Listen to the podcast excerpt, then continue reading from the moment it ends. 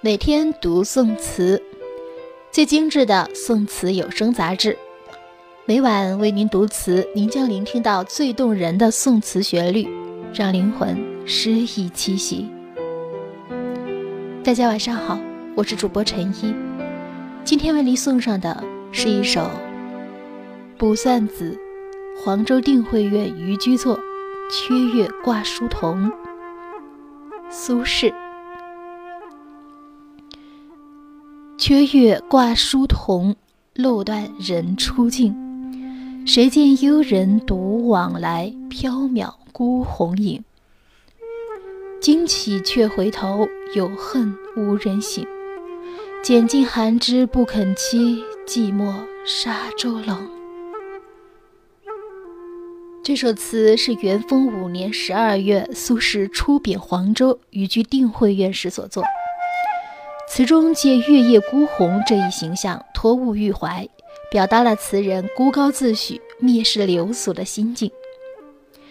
首二句“缺月挂书童，漏断人初静”，写夜深时分月挂书童的孤寂氛围，用“缺”“疏”“断”三个字描写幽独凄清的环境，为幽人孤鸿的出场做了很好的铺垫。谁见两句点出一位独来独往、心事浩茫的幽人形象，随即轻灵飞动的由幽人到孤鸿。幽人即词人自拟，是主；孤鸿是对幽人衬托，是宾。这两个意象产生对应与契合，自然的让人联想到幽人那孤高的背影，不正像缥缈若仙的孤鸿之影吗？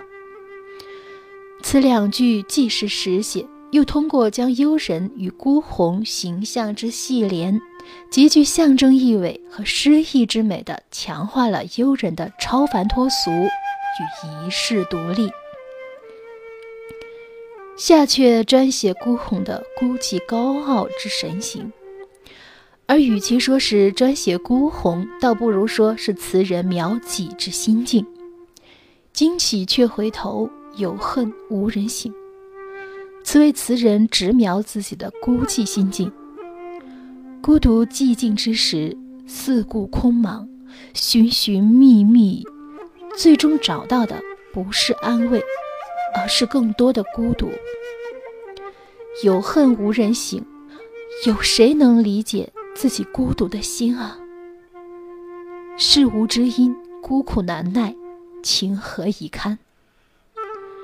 拣尽寒枝不肯栖，寂寞沙洲冷。写孤鸿遭遇不幸，心怀忧恨，只能在寒枝间飞来飞去，最终拣尽了寒枝都不愿栖息，只好落宿于寂寞荒冷的沙洲，度过这寒冷的夜。这里词人以象征手法。匠心独运地通过红的孤独缥缈、惊起回头、怀抱忧恨和选求宿处，表达了作者贬谪黄州时期的孤寂处境和高洁自诩、不愿随波逐流的心境。作者与孤鸿惺惺相惜，以拟人化的手法表现孤鸿的心理活动，把自己的主观感情加以对象化，显示了高超的艺术技巧。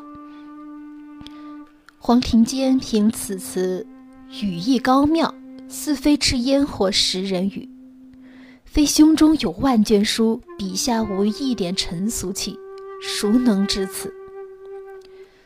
作者以性灵咏物语，取神题外，意中设境，托物于人。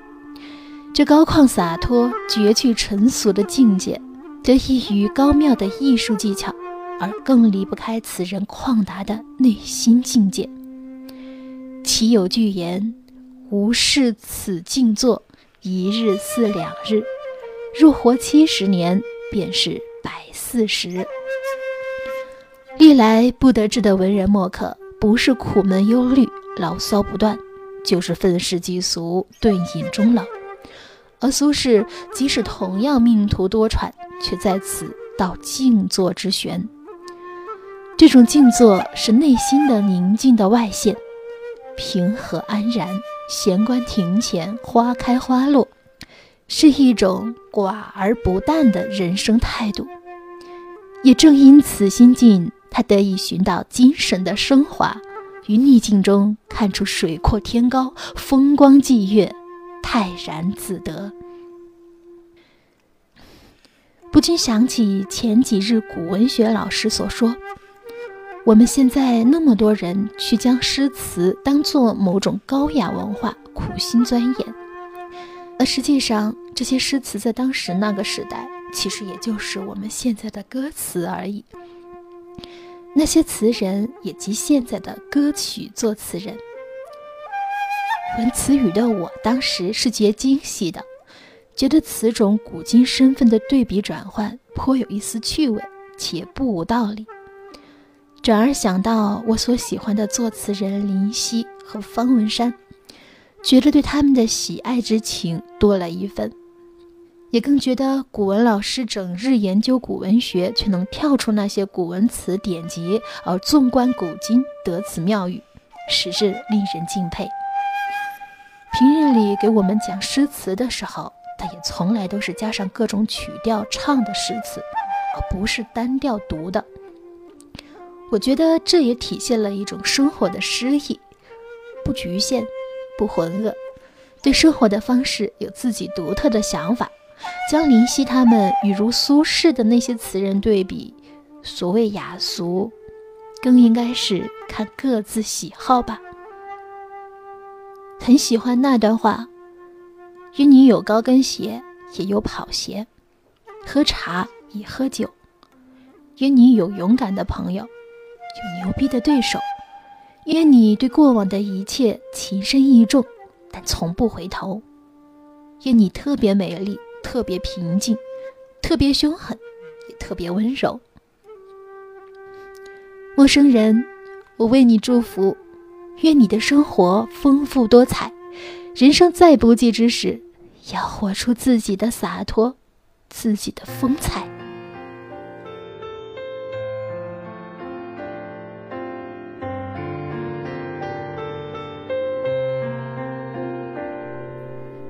家的青笛渐响渐远，响过浮生多少年？谁家唱断的锦瑟丝弦，惊起西风冷楼阙。谁蛾眉轻敛旧流年？谁比肩天涯仗剑？谁今夕一别几度流连？花期渐远，断了流年。不如就此相忘于尘世间。今夜无风无月，星河天悬。听罢笛声绕云烟，看却花谢离恨天。再相见，方知浮生未歇。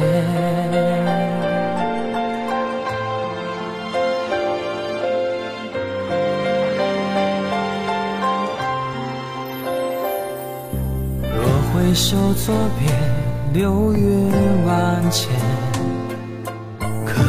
染千万流年。若今昔一别，一别永年。苍山覆雪，浮生尽歇。今夕隔世百年，一眼忘却。他只叹他轻许的誓言。八千年咒怨情灭，成全了谁的祈愿？他不见，他手上花香远，不如就此相忘于尘世间。今夜无风无月，星河天悬，听罢笛声绕云烟。看却花谢离恨天，再相见，方知浮生。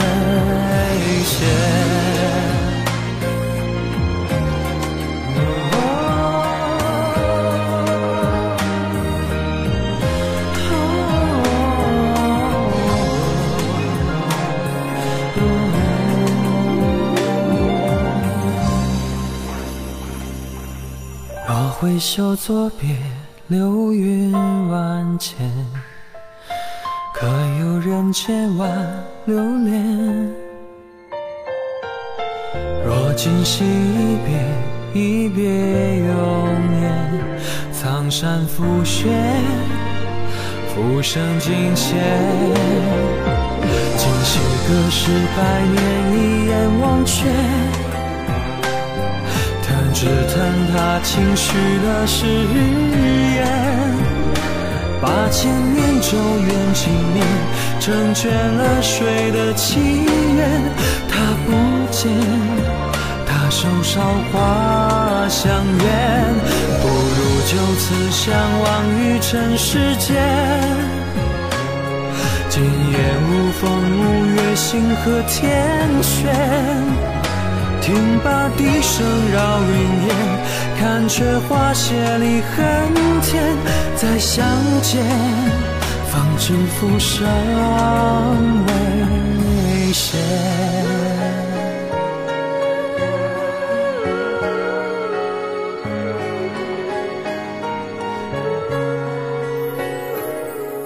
谁家的青笛渐相渐远？想过浮生多少年，谁家唱断了金色丝线，独留西风冷楼前。